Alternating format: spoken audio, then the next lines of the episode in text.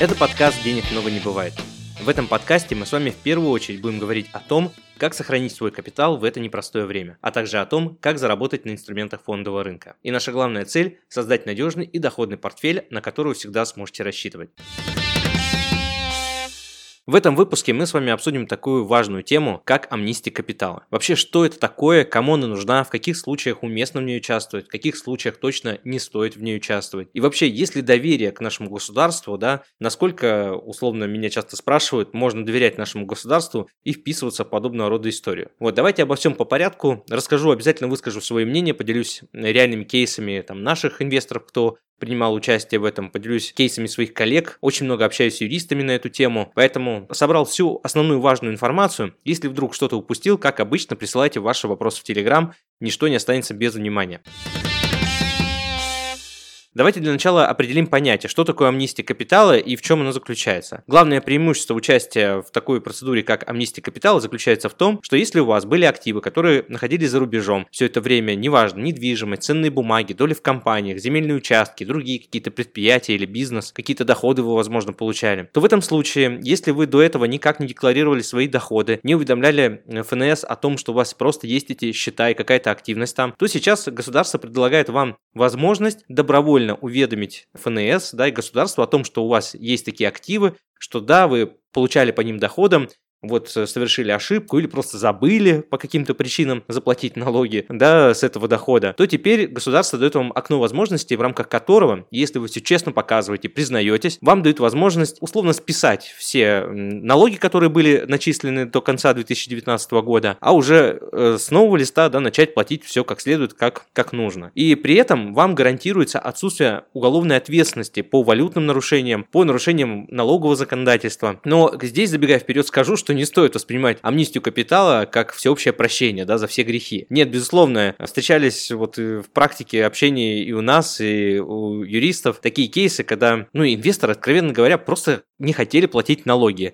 Зарегистрировал одну компанию, потом ввел компанию в другую, бесконечные сделки слияния поглощения. Все это кик на кике, киком погоняет, что называется. В итоге там, ну, очевидно, что это просто укрывательство от налогов. И, конечно, в таких кейсах подавать, там, участвовать в амнистии капитала и говорить, что, ну, вот, я такой такой хороший, больше так не буду. Весьма сомнительная история, поскольку в самом законе, да, который регулирует порядок амнистии капитала, не предусмотрено прощение всего и от всех. Вот. И подобного рода мошеннические схемы или там уклонение от налогов вполне себе могут потянуть на статью, и никакая амнистия капитала не поможет. А вот другая ситуация, если у вас, допустим, был счет в Швейцарии, это вообще очень частая история. Открыл когда-то в мохнатом там 2001 году, уже 20 лет там счет есть, особых операций не делал, ну так иногда по приезду за границу там что-то транзачил, но в целом использовал как такую кладовку для денег, да, положил, там какие-то проценты начисляются, может быть даже портфель есть какой-то доверительного управляющего, который там может что-то и приносит, ну, кто пользовался услугами ДУ швейцарских банкиров, то те понимают, о чем я. Вот, и никогда не платил налоги, не заморачивался, и, в общем, жил себе спокойно до момента, пока не начал работать автоматический обмен информацией. И, в общем-то, тут задумался, а стоит ли вообще э, что-то делать. А тут подворачивается такой инструмент, как амнистия капитала. Вот если у вас, допустим, сумма неуплаченного налога там превышала 2,7-3 миллиона рублей, как в одном из наших выпусков я говорил, да, про налоги, что это уже уголовная ответственность. Так вот, чтобы, с одной стороны, и не платить налог за прошедшие периоды, и в то же время не, не нести на себе бремя ответственности, и спать и не бояться за то, что вам могут позвонить в любой момент и сказать, а вот у вас там были доходы, э, да, и потом решать эти проблемы, можно просто сделать шаг, шаг вперед на опережение и лишить просто вашего возможного оппонента в будущем, да, в лице ФНС этих аргументов, этих возможностей. Потому что узнают или нет, это как бы вопрос времени, я считаю. Это не то, что узнают или не узнают, а вопрос, когда узнаю. Можно, конечно, сколько угодно надеяться на ту ситуацию, которая происходит сейчас, что автообмена с РФ не будет. Мы не знаем, как долго эта ситуация продлится, как изменится ситуация в будущем, но это уже мы оставим, давайте к концу выпуска просуждаем на тему, стоит ли участвовать или нет. В любом случае, сейчас сохраняется эта возможность, и я бы хотел немножко подробнее рассказать вообще о механизме, да, и главных проблемах, которые могут возникнуть, если у вас вот возникнет, так сказать, дилемма, да, участвовать или нет, э, чего стоит опасаться, о чем стоит задумать, подумать преждевременно, перед тем, как э, идти на это мероприятие? Ну, во-первых, как я уже сказал, да, прежде чем э, подавать э, свои активы в специальной декларации, нужно еще раз убедиться, что там нет никаких операций, которые могут повлечь с собой уголовной ответственности, от которых амнистия капитала освобождения не дает. Это можно сделать исключительно при квалифицированной поддержке юристов. Я никому не рекомендую самостоятельно играть с огнем, что называется, да, и потратиться, сделать это один раз и по крайней мере, для себя просто понимать, какие риски у вас есть, даже если вы в итоге откажетесь от идеи участия э, в амнистии капитала. Второй момент, о чем нужно знать, это то, что специальную декларацию можно подать только один раз в рамках одной амнистии. То есть, если вы уже участвовали в, в предыдущем этапе амнистии, да, э, для нашей страны это уже четвертый этап амнистии капитала, а всего, допустим, по всему миру эти амнистии происходят очень часто. Например, там за 15 год вообще во всем, во всем мире их произошло около 45 амнистий капитала, где-то успешные, где-то менее успешные, о них тоже поделюсь этим опытом. Но идея в том, что если вы вот в рамках четвертого этапа подаете специальную декларацию, э, не получится подать уточненную декларацию, как это там часто любят делать э, с декларацией по НДФЛ, по доходам. Вот здесь нужно один раз сесть хорошо подумать и один раз ее заполнить и сдать. Э, то есть второй попытки не будет. Это очень важно. Третье, на что стоит обратить внимание, это технические условия, как пользоваться этой амнистией. Условно, если в предыдущем этапе амнистии капитала не было возможности заявить о кэше на счетах, ну просто сбережения на банковском счете, то большой плюс данной амнистии в том, что можно задекларировать этот кэш на банковском счете, но есть важное условие, нужно его обязательно перевести в РФ. Технически происходит следующим образом. Вы сначала согласуете все моменты с юристом, заполняете декларацию, принимаете окончательное решение, делаете перевод из иностранного банка, там, Швейцарии, на свой счет в Российскую Федерацию, и в течение 30 дней с момента поступления денежных средств подаете специальную декларацию. В теории выглядит все хорошо, но на практике, конечно, могут возникнуть, как вы понимаете, сложности и вопросы. Ну, один из таких вопросов, допустим, вы приняли решение, все хорошо, посогласовали, сделали с юристом, заплатили денег, но швейцарский банк вам говорит, а я деньги в Россию не отправлю. И это очень популярная история. На самом деле швейцарские банки сейчас вообще не горят желанием даже просто контактировать и поднимать трубку на российских клиентов. Тем более, если у вас нет документов ВНЖ и что-то подобное вы не предоставили. Но здесь есть положительная новость. Допустим, можно сделать перевод через другой банк. Это либо страны СНГ, Армения, Казахстан, Белоруссия. Кстати, если будет сложности с открытием такого счета, да, тоже сможем вам помочь. Напишите нам, не хотелось бы подробно рассказывать в рамках подкаста, как это работает, но тем не менее механизмы на текущий момент, вот на конец июня, сохраняются. Ситуация любой день может измениться, и этой возможности уже может не быть. Пока она есть, обращайтесь. Или это может быть вариант со страной, как, например, Арабские Эмираты. Да, то есть э, в эту страну день, капитал ходит из России и обратно без каких-либо ограничений. Напрямую из швейцарского банка можно сделать перевод на свой счет в Дубай, а из Дубая уже можно сделать перевод в РФ. Да, безусловно, это повлияет на то, что сроки перевода капитала могут увеличиться. Особенно если речь идет об Эмиратах, то там потребуется сделать э, вам визу, э, точнее ВНЖ, открыть счет, зарегистрировать компанию, возможно. Это все время и сроки, поэтому это еще один повод для того, чтобы подумать об этом вопросе заранее, а не в последний момент. Вообще, многие компании юридические, которые занимаются амнистией капитала, ну, в принципе, так и говорят. Если в конце осени, там, сентябрь-октябрь не заметите этим вопросом, то дальше это уже будет в, э, как бы спешном режиме, и, скорее всего, вы будете либо переплачивать, это будет стоить дороже, да, те же самые услуги юристов, потому что это все требует проработки, изучения. Я уже не говорю про то, что часто инвесторы сами не могут просто предоставить нормальные документы. Не то, чтобы от них это зависело, а потому что им нужно написать в банк, попросить у банкира документ, он пришлет, там что-то неточно, сделать повтор повторный запрос. А если вы обслуживаетесь в швейцарском банке, вы знаете, как оперативно они отвечают на подобного рода запросы. Переписка реально может длиться по 2-3 месяца. Это только переписка, это только сбор документов. Да, я уже не говорю про то, что надо все как следует обдумать и понять вообще, с чем мы имеем дело.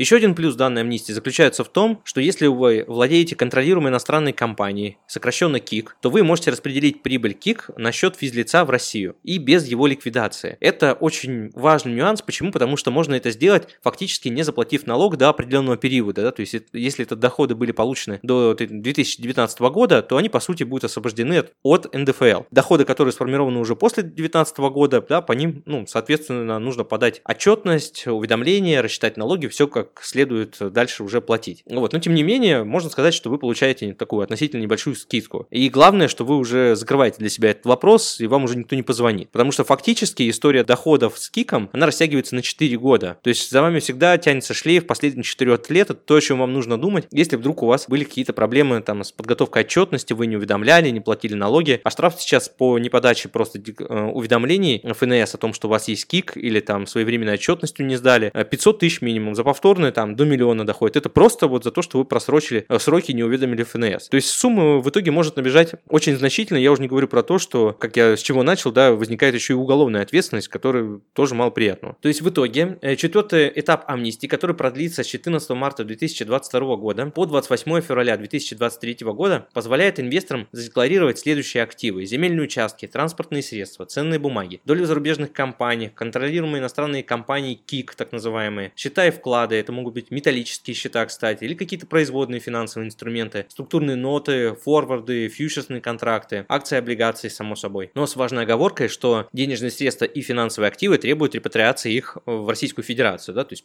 условно портфель ценных бумаг плюс кэш нужно будет перевести в РФ. Причем никто вас не обязывает хранить в РФ дальше, то есть можно будет отправить за рубеж. Ну, мы, конечно, понимаем, что вот в июне 2022 года мы живем в таких условиях, когда это будет сделать достаточно сложно, да, и не без финансовых потерь, не без издержек. То есть комиссии, они есть, существуют, но тем не менее, если вы упретесь чисто технически именно в этот момент, мы знаем, как это решить, да, вы знаете, как с нами связаться. Поэтому я бы отнес эту проблему, ну, какой-то, наверное, вторичной составляющей. Первичная все-таки заключается несколько в иных вопросах. Основные вопросы, которые, безусловно, требуют внимания, это первое, вопрос доверия, самое важное. В нашей стране не принято вообще доверять каким-то заявлениям политиков и государства. Ну, это на самом деле проблема большинства государств во всем мире, тем более в развивающихся странах. И это тоже не лишено оснований. Более того, масло подливает в огонь и дело Валерия Израилита, да, который в 2019 году, по нему шел уголовный процесс, который был связан в том числе с мошенническими действиями, но многие зацепились просто за то, что, в принципе, сам факт, э, когда, когда следователь запросил эти документы ФНС, и в законе на тот момент просто не было прецедентов, да, а закон ничем не ограничивал там действия следователя запросить эту э, специальную декларацию. Позже уже ввели, конечно, законы, которые запрещали там кому-либо запрашивать данные по этой спецдекларации и каким-то даже косвенным способом использовать в рамках судебного там дела производства. Вот, это первый момент. Второй момент, забегая вперед, нужно сказать, что сам человек, непосредственно фигурант этого дела, подавал декларацию уже находясь э, под следствием. Ну, то есть, вы понимаете, да, то есть, если пахнет жареным, и мы начинаем что-то делать, суетиться, то, то очевидно, что большая часть этих действий уже не будет валидна, да, то есть она не будет признаваться там судом или кем-то еще. Но так как это было первое такое громко резонансное дело, на самом деле для самого фигуранта, если вы покопаетесь в интернете и пообщаетесь там с юристами, кто в курсе, да, кто в материале, то поймете, что даже в его случае он получил меньше из меньшего. То есть он получил даже меньше, чем, собственно говоря, ему полагалось там понести бремя наказаний. То есть в итоге спецдекларация против него не обернулась. Хотя, по большому счету, если бы не было этой бреши в законе, то, скорее всего, она бы ему не помогла и e следователь бы за это не зацепился, и был бы полный комплект обвинения, и наказание в итоге было бы хуже. Вот, то есть даже в этом случае, когда мы получили такой резонанс, в итоге декларация на самом деле оказала ему в итоге полезную службу. Еще иногда слышу от юристов такие истории, что некоторые инвесторы, заполнив спецдекларацию, потом судятся э, с ФНС. Причем этих историй на самом деле очень мало. В интернете я сомневаюсь, что вы вообще что-то найдете. Но даже если это оказался ваш знакомый, который реально э, участвовал вот в амнистии капитала в одной из трех предыдущих, да, до сегодняшнего момента, и в итоге вынужден был судиться с ФНС, вот покопавшись в деталях, да, стало очевидно, что вот все юристы сходятся в одном мнении, что э, в суд вы приходите тогда, когда у вас есть позиция. То есть у вас есть какое-то основание, на, благодаря которому вы можете защищаться. То есть, по сути, декларация и все активы, все операции, которые вы туда вносите, обезоруживают ваших оппонентов будущих потенциальных споров. И здесь, ну, сложно что-то с этим сказать, но это действительно так и работает. То есть, если это уже в декларации, нет ни одного случая, случая, когда там обвинение использовало эти данные против того, кто защищает свою позицию. И если вы найдете какой-то такой случай, то обязательно мне напишите, давайте разбираться в этом месте, потому что я не являюсь юристом, у меня нет задачи э, там предложить вам какое-то дорогущее юридическое обслуживание. В некоторых случаях, если ситуация очень сложная, наверное, не стоит экономить, но сейчас задача не в том, чтобы убедить вас в том, что обязательно это нужно делать, а в том, чтобы посмотреть на это под тем углом, какие плюсы и минусы есть у этого действия. пока что я для себя вижу, ну, больше плюсов. Из минусов минусов только то, что, ну да, придется сказать, что вот у меня есть деньги. И условно все чего опасаются, что,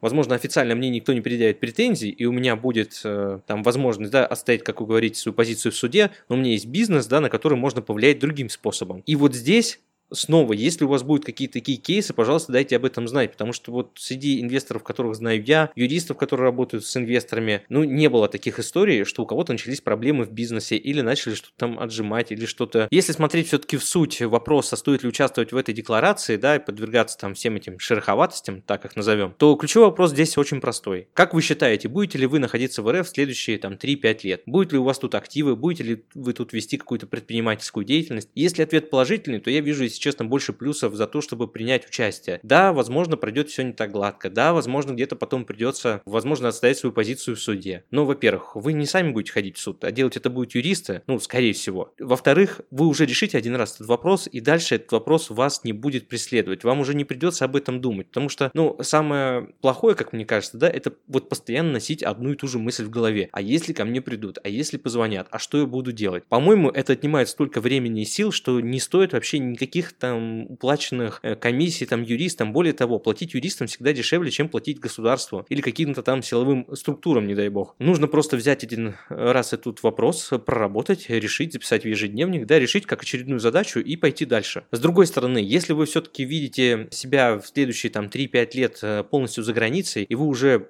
подсознательно приняли решение о том, что вы не будете находиться в РФ и вы хотите продать все активы, перевести их за рубеж, то здесь, конечно, наверное, немножко другая ситуация. Участвовать или принимать решение о том, чтобы там декларировать активы, наверное, уже особого смысла не имеет, поскольку вы уже головой находитесь за рубежом. Конечно, есть высокая вероятность, что автообмен из-за всех этих глобальных событий там в текущий год-два может не произойти, но это лишь предположение, ровно так же, как и предположение о том, что вы в ближайший год-два переберетесь куда-то. Может что-то пойти не так, или может вам может понадобиться больше времени. То есть, что произойдет, если вы подадите, укажете эти активы в декларации, да, и что, произойдет, что может произойти, если вы этого не сделаете. То есть, нужно просто взвесить риски, если они достаточно существенные, весомые, что вы можете сделать там с юристом, да, или там выйти через нас на проверенных там юристов, кто этим занимается, вот, то вы, по крайней мере, сможете принять адекватное решение. Большой плюс текущей ситуации заключается в том, что сейчас есть время, да, хотя уже середина лета, не нужно расслабляться и думать, что там когда-то через пару месяцев займусь. Нет, это не так. Вы уже знаете, что там открытие счетов в других странах, сбор документов, все это требует, ну, достаточного времени, и если делать это в спокойном режиме, ну, 3-4 месяца может занять. А если у вас там вообще глобальная картина, и там несколько киков, несколько компаний, какие-то сомнительные операции, по которым требуется там консилиум юристов, то, э, ну, не стоит думать о том, что времени у вас много. Нет,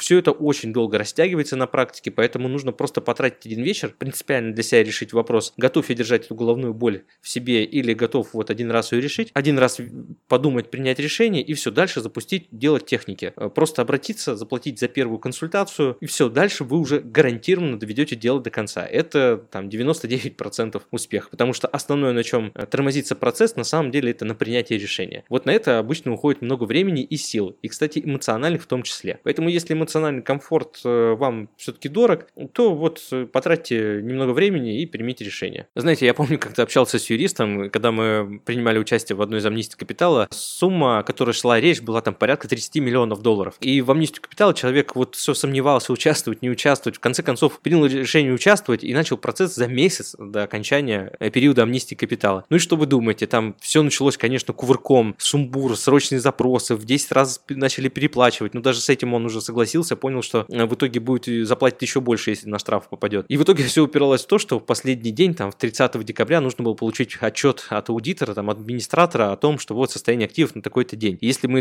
не успевали до конца года это сделать, то клиент прилетал на налог, э, ну, там, несколько миллионов долларов, а контакты с этим администратором, которые находились там на Кипре, тоже не очень такие оперативные, то есть они вообще любители там отдыхать, не напрягаться, то есть для них там наша амнистия, ну, честно говоря, ну, есть и есть, как бы для них это обычный рабочий день. И в итоге клиент говорит, что, знаете, если мы э, не успеем собрать этот отчет и подать, э, поучаствовать в амнистии капитала, мы посчитали, там что-то налогов получается на несколько миллионов долларов. И он такой звонит и говорит, знаете, если мы не успеем, то это будет просто пи***.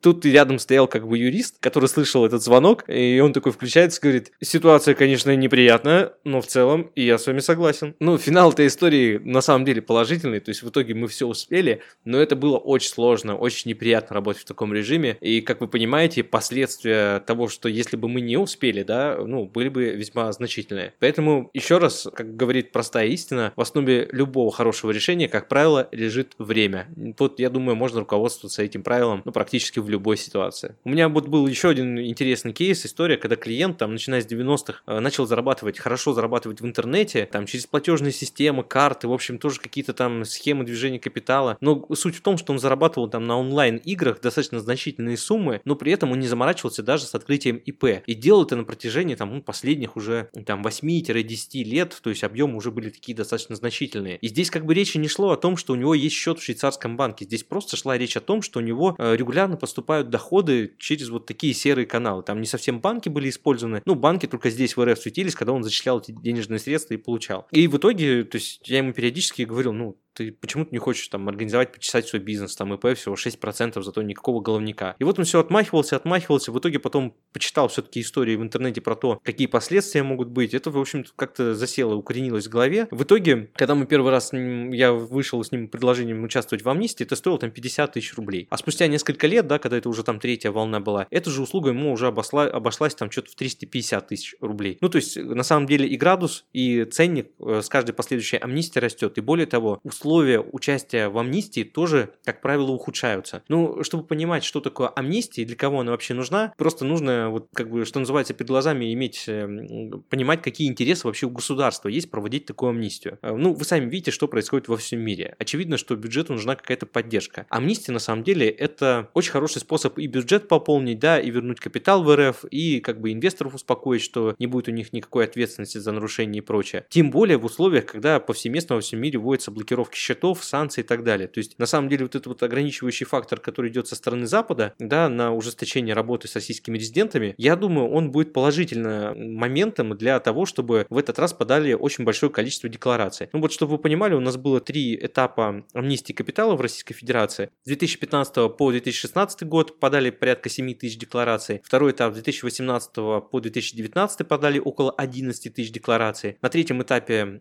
который в 2020 году проходило, подали всего 2 половиной тысячи деклараций, то есть не очень много, поскольку там было много неясностей. Вот, кстати, это еще один очень важный момент, что чем более прозрачно и ясно прописаны условия декларации, чем меньше спорных ситуаций, тем охотнее люди идут и декларируют свои счета. Вот, например, в Италии, когда там проводили одну из э, тоже амнистий капитала, это происходило достаточно давно, но идея в том, что в Италии там за несколько дней, буквально за квартал, э, заявили о 24 миллиардах вообще как бы остатках, а в качестве налога там, там было обязательно условие заплатить 2,5%, казна получила сразу 1,4 миллиарда евро. То есть достаточно ощутимый бюджет, ну, по меркам там Евросоюза. В Ирландии тоже вот в 88 году проводили амнистию, в рамках которой там собрали порядка 700 миллионов, вернули в страну 700 миллионов долларов. Ну, то есть есть успешные кейсы, но любой этот успешный кейс сопровождается, как правило, ясностью и четкостью тех позиций, которые прописаны в условиях амнистии. Текущая амнистия, на самом деле, вот оглядываясь назад, она самая масштабная и более-менее прозрачная. То есть таких каких-то существенных спорных моментов, вот особенно в отношении отношении кэша, да, это была прям такая больная точка э, вот по третьему этапу, ее сейчас убрали, решили. То есть, ну, в принципе, создали условия. Другой вопрос, что дальше сохранять капитал внутри РФ сопряжено с определенными рисками, потому что, ну, как мы все понимаем, ни один, ни одна амнистия капитала не заставит вас хранить капитал в стране, в которой все нестабильно. Экономика нестабильна, политика нестабильна, да, ну давайте называть вещи там своими именами. Но с другой стороны, никто не держит вас и не ставит барьеров, заборов, по крайней мере, на текущий момент по выводу капитала. Да, есть определенные лимиты, но они не тотальные. То есть при желании можно найти официальный способ перевода средств за границу, там либо в рамках лимита, либо в рамках использования рублевых каких-то транзакций, либо использования альтернативных инструментов. Поэтому э, каналы возможности решать эту задачу есть. Те условия, которые предлагает наше правительство сейчас по проведению амнистии капитала, я думаю, они ну, достаточно лояльные. И я думаю, что в первую очередь это, конечно, обусловлено той позицией, политической позицией в первую очередь, в которой оказалась наша страна, поскольку когда шла третья волна амнистии капитала, естественно, правительство заявляла, что никаких пролонгаций или там новых этапов амнистии не будет. Но чрезвычайные обстоятельства, в общем-то, вынудили пересмотреть эту позицию. И я думаю, что пока у государства есть более весомые задачи, да, там, обеспечение безопасности, там, ведение внешнеполитической там, деятельности, военной операции, все это, конечно, требует много ресурсов и времени, поэтому на амнистию капитала, и уж тем более на тех, кто в ней примет участие, там, тратить силы на какие-то репрессии, гонения, там, последствия еще, ну, я так думаю, это мое предположение, наверное, не в приоритете. Вот, хотя в условиях, когда расходы растут, тоже, конечно, уверенности это не добавляет, то есть очевидно. Но как минимум, повторюсь, да, можно задекларировать и потом опять заниматься распределением, открыть счета, может быть, уже в других странах, потому поскольку Евросоюз сейчас не самая дружественная юрисдикция, и рассмотреть для себя альтернативные варианты и каналы там инвестирования, хранения сбережений. Есть Азия, есть Эмираты, в конце концов, есть Соединенные Штаты, я в одном из своих выпусках рассказывал, в чем плюс использования этой юрисдикции. Поэтому снять для себя бремя ответственности, я думаю, вполне себе разумно и стоит того. Если так получится, что данный подкаст услышит представители госорганов, которые имеют влияние на то, какой законопроект вносится по амнистии капитала или вообще связанный с управлением нашим государством, то, конечно, здесь стоит отметить от лица инвесторов следующие моменты, что нужно работать не столько над амнистией, хотя это тоже хороший инструмент, спасибо, что он есть, но тем не менее реальный возврат капитала обеспечивают другие более качественные моменты, они находятся на другом уровне, конечно, влияния. Первое, конечно, это наличие зрелой институты частной собственности. Пока их нет, ни о каком возврате капитала, добровольном, реально добровольном, а не вынужденном возврате капитала, речь, конечно, быть не может. Второе, это независимые суды с презумпцией невиновности. То есть это краеугольный камень вообще и ведения бизнеса, и экономического роста, и инвестиций, и прочего, прочего, прочего. И третье, конечно, это сильные внешние и внутренние экономические и политические позиции нашей страны. То есть без талантливой политики невозможно сильной экономики. Я так считаю. И дальше уже, уже идут какие-то вторичные факторы, которые могут стимулировать приток капитала в страну. Это наличие технологий, наличие рынка капитала, наличие рынка труда, человеческого ресурса. Но важно, что первые три пункта влекут за собой появление и вторых трех пунктов, вот, о которых тоже любят там часто говорить СМИ и по новостям. Вот, поэтому если у нас получится взрастить институты там частной собственности, вырастить независимые суды и наш политический вектор как-то серьезно улучшится, да, и улучшится внешнеэкономические связи. Не знаю, произойдет ли это с текущим политическим режимом или придет какая-то новая команда. Но в любом случае эти изменения нужны. Вот, я надеюсь, что рано или поздно они в нашей стране состоятся, и мы обязательно будем в лидерах, как, как экономическая держава. Тогда нам амнистия капитала уже просто не понадобится. Хотя, кстати, если смотреть историю, то и в самих Соединенных Штатах амнистия капитала тоже периодически проводится, поэтому Почему нет, если есть такая возможность? Но здесь есть одна очень важная деталь, очень такая опасность, потому что а, когда вы привыкаете к наличию амнистии капитала, то это в какой-то степени провоцирует нарушение, потому что каждый следующий грех э, или там каждую новую компанию появляется соблазн не уведомлять и дожидаться какой-то очередной волны амнистии капитала с тем, чтобы, ну, условно экономить на налогах. И получается, тот, кто с самого начала делает все правильно и каждый год платит налог, в итоге платит больше, чем тот, кто решил с самого начала не уведомлять, получать по-тихому, а потом просто в рамках амнистии амнистии, да, вот заявить и заплатить только часть. В итоге это ведет к тому, что ну, как бы социальная несправедливость, что ну как так? То есть, получается, я остался в дураках. Вот, и я думаю, что рано или поздно эта позиция дойдет тоже до правительства, и в конце концов выиграют как раз не те, кто уклонялся, да, а те, кто платил вовремя. Я думаю, эта логика должна быть заложена, ну, в какие-то последующие амнистии капитала конце этого выпуска хотел бы привести еще одну такой пример-фразу, которую я слышал там часто от инвесторов, да, и которая так или иначе поднимается в кругу общения там профессионалов, которая звучит следующим образом. Я могу объяснить все свои деньги, кроме первого миллиона. Да, и я думаю, что с подобной ситуацией могут столкнуться очень большое количество людей. Вот, я призываю вас подумать, вспомнить все-таки про тот самый первый миллион, который где-то там затерялся, который когда-то там был, и который как знойная муха в голове летает, да, и вы каждый раз так или иначе об этом думаете. Вот чтобы не думать об об этом, попробуйте воспользоваться тем инструментом, который сейчас есть. Ну а если вы не знаете, с чего начать, то вам можно обратиться смело в нашу компанию за консультацией первичной. Да, далее мы уже сведем вас с юристами непосредственно и запустим процесс э, декларирования активов в рамках амнистии капитала. Возможно, будем полезны и по другим вопросам, которые связаны с движением капитала, как организовать финансовый поток, где есть какие-то лимиты. Вообще наш дуэт с юристами очень полезен для инвестора, поскольку в этом плане вы получаете некое комплексное решение, да, а не отдельно взятые вопрос, потому что юристы отвечают за свою часть, финансисты, банкиры за свою часть, а мы, как компания-консультант, да, видим картину целиком и являемся как бы куратором всего этого проекта, чтобы у вас все это срослось в единый пазл. Поэтому обращайтесь в нашу компанию, ссылку, контакты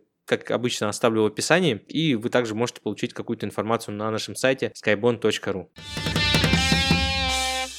С вами был Константин Балабушка, официальный инвестиционный советник из реестра ЦБРФ, основатель агентства финансовых консультантов по еврооблигациям SkyBond. Подписывайтесь на подкаст «Денег много не бывает» и обязательно ставьте сердечки. Так я понимаю, что тема была актуальной и полезной для вас. Читайте нас в Telegram, смотрите нас на YouTube, ссылки я оставлю в описании. Присылайте мне ваши вопросы и в Telegram, делитесь своими кейсами. Я обязательно отвечу на них в следующих выпусках. А лучшими практиками поделюсь со всеми подписчиками. Вместе мы найдем выход из любой ситуации. Любое упоминание ценных бумаг и компаний в данном подкасте не является индивидуальной инвестиционной рекомендацией или призывом к действию.